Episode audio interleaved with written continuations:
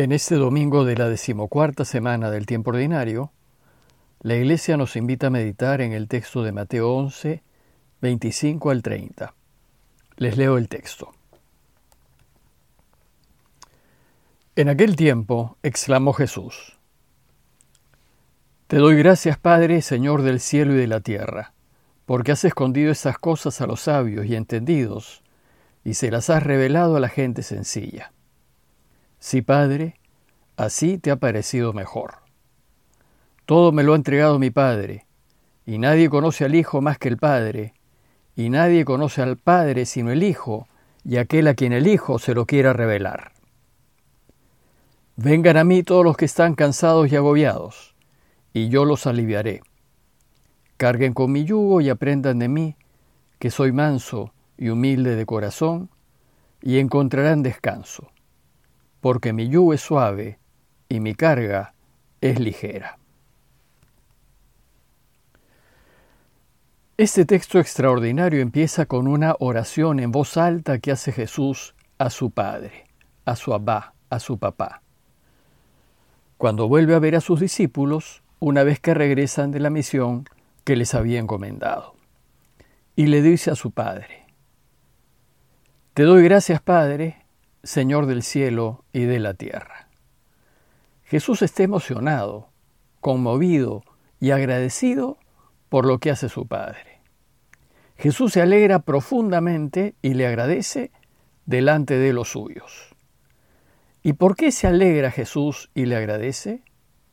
Dice, porque has escondido estas cosas a los sabios y entendidos y se las has revelado a la gente sencilla y además afirma que a su padre así le ha parecido mejor.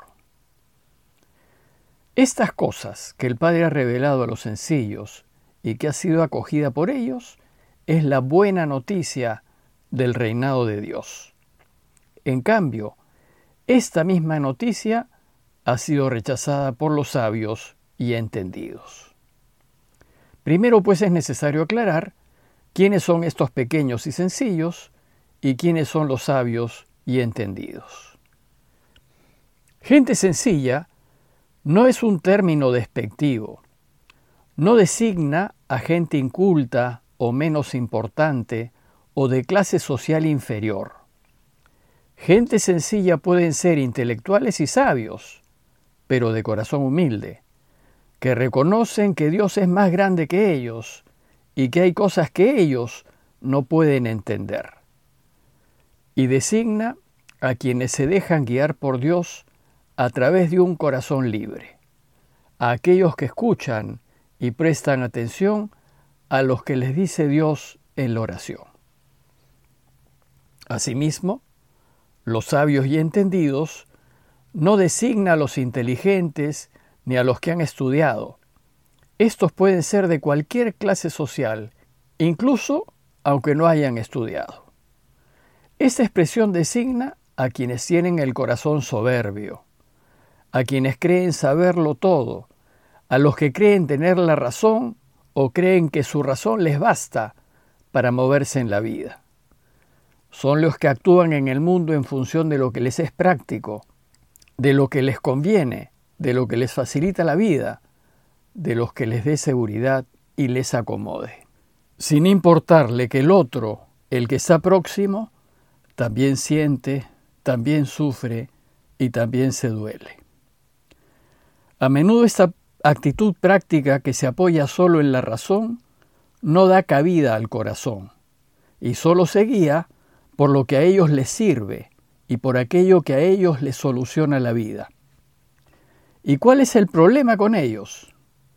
Que estos sabios y entendidos no son capaces de acoger la buena noticia del reinado de Dios por dos motivos.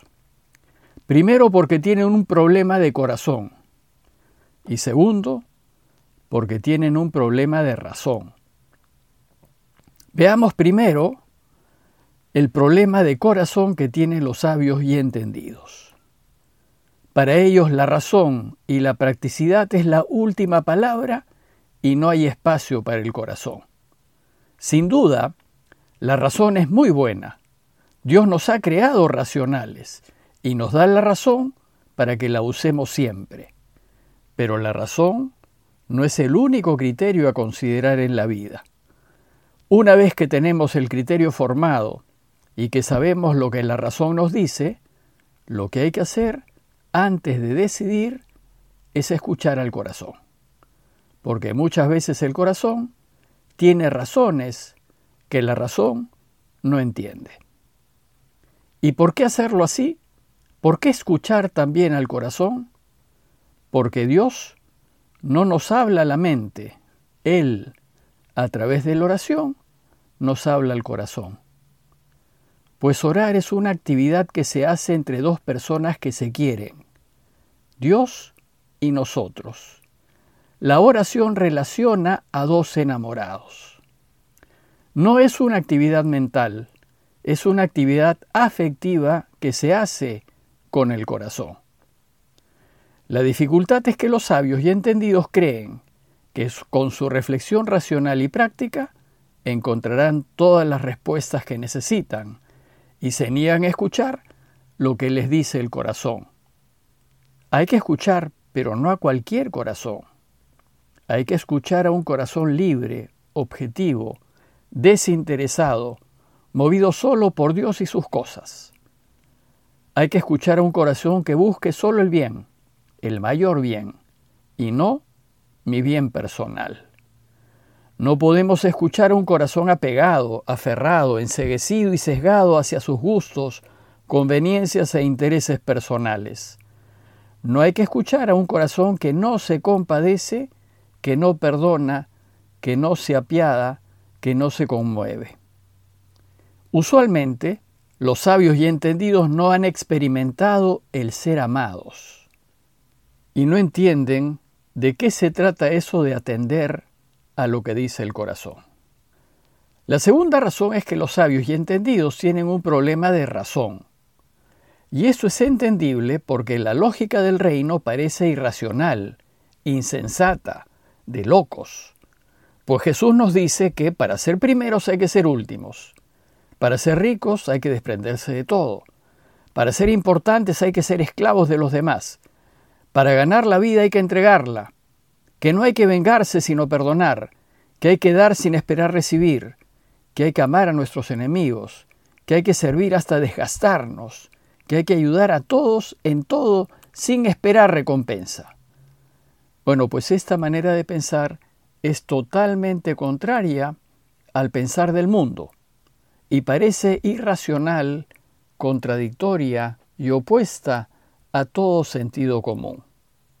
Los sabios y entendidos no entienden esta extraña manera de pensar. ¿Y quienes sí entienden esta lógica? ¿A quienes sí les parece coherente la lógica del Evangelio? A la gente sencilla, generosa, a la que tiene un corazón libre, a quienes ponen toda su confianza en Dios, porque ellos han experimentado que así es. Los pequeños y sencillos han experimentado que efectivamente Dios funciona así, que efectivamente, si das sin esperar recibir, vas a recibir mucho más de lo que das. Pues dice Jesús que hay más alegría dando que recibiendo. Ellos entienden que si buscas vivir siempre en la verdad y en la justicia, Dios se ocupará de todas tus necesidades y nada te faltará. Entienden que si pierdes tu vida por Él, por la justicia, la verdad, la vida, la ganarás entienden que si confías en Él y vives una vida coherente, siempre saldrás adelante. Esta lógica solo se entiende cuando se vive, cuando se la experimenta. Y esto la razón no lo entiende. Pero en este texto Jesús nos ofrece una enseñanza adicional y nos dice que los secretos de esta buena noticia y los misterios de esta extraña lógica se los ha entregado el Padre a Él. Él conoce el corazón del Padre y conoce la lógica de su reinado, y Él nos la revela. Pues nadie conoce al Padre sino aquel a quien el Hijo se lo quiera revelar. Finalmente, el Evangelio termina con una aún más extraña pero extraordinaria afirmación. Vengan a mí los que están cansados y agobiados, y yo los aliviaré. Carguen con mi yugo y aprendan de mí que soy manso y humilde de corazón, y encontrarán descanso, porque mi yugo es llevadero y mi carga es ligera.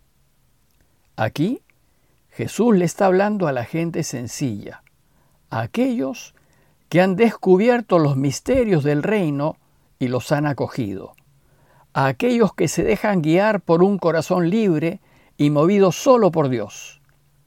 A estos Jesús les enseña y les dice, hagan como yo, aprendan de mí que soy manso y humilde de corazón. Es decir, busquen siempre el bien, elijan siempre lo que es verdadero, pónganse siempre del lado de lo justo, defiendan siempre la vida, den sin esperar recompensa, Entréguenlo todo, donen su vida.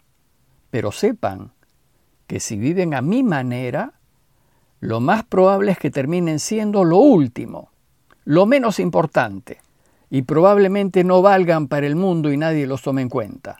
Es decir, terminarán siendo pequeños y sencillos.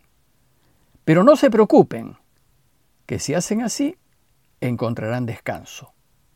Vivirán en paz y serán felices. Evidentemente el camino que nos está proponiendo Jesús no parece nada sencillo, parece más bien cuesta arriba. Pero Jesús nos dice que no nos preocupemos de ello, que si bien el camino que Él nos propone parece una carga muy pesada, nos dice que aceptemos esa carga y que nos animemos a llevarla. Por eso termina diciéndonos, carguen con mi yugo, porque mi yugo es llevadero y mi carga es ligera. Su yugo es aceptar todas las pérdidas, dificultades y consecuencias de elegir el bien. Y cuando decidimos vivir como Él nos sugiere, aceptando toda consecuencia, descubriremos que la carga no es tan pesada como parece, y que si elegimos el bien, la vida se aligerará porque Él la cargará con nosotros y Él nos aliviará del peso. Pidámosle pues a Dios que acojamos esta noticia como lo hacen los pequeños y sencillos, para que nuestras vidas florezcan, sabiendo que no estamos solos y que Él camina con nosotros. Parroquia de Fátima, Miraflores, Lima.